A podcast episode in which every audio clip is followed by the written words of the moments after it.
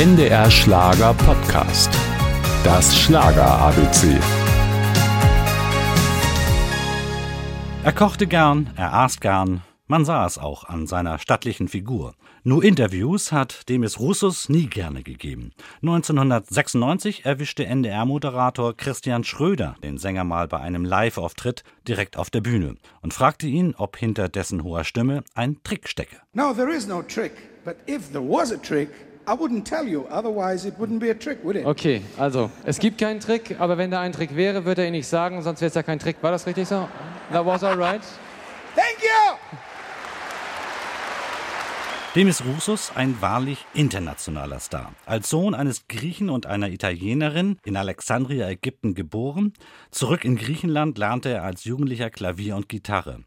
1968 gründete er in Paris mit Vangelis die Band Aphrodite's Child.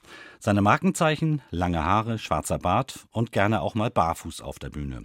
Beim deutschen Publikum kam es an, vor allem seine unvergessenen Schlager. Schönes Mädchen aus Arcadia,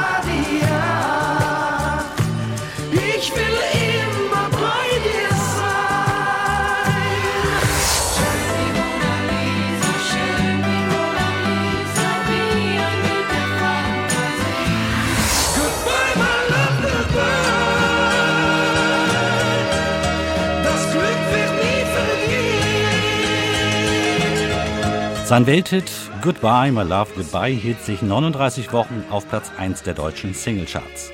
Insgesamt soll Demis Roussos über 60 Millionen Tonträger weltweit verkauft haben. Auf jeden Fall hatte er rund um den Globus viele Fans, darunter auch andere große Künstler wie zum Beispiel Simino Rossi. Demis Roussos war immer meine große Idol und ich habe auch die Ehre, ihn persönlich kennengelernt in, in Kairo. Das war 1998. Mein lieber Gott, was für eine Stimme dieser Mensch hat. Und ich habe gedacht, irgendwann möchte ich auch so singen. Diese Momente werde ich für immer und für ewig in meiner Erinnerung bleiben. Demis Roussos starb im Januar 2015 im Alter von 68 Jahren in Athen. In der niederländischen Kleinstadt Nijkerk gibt es seit 2016 das internationale Demis Roussos Museum.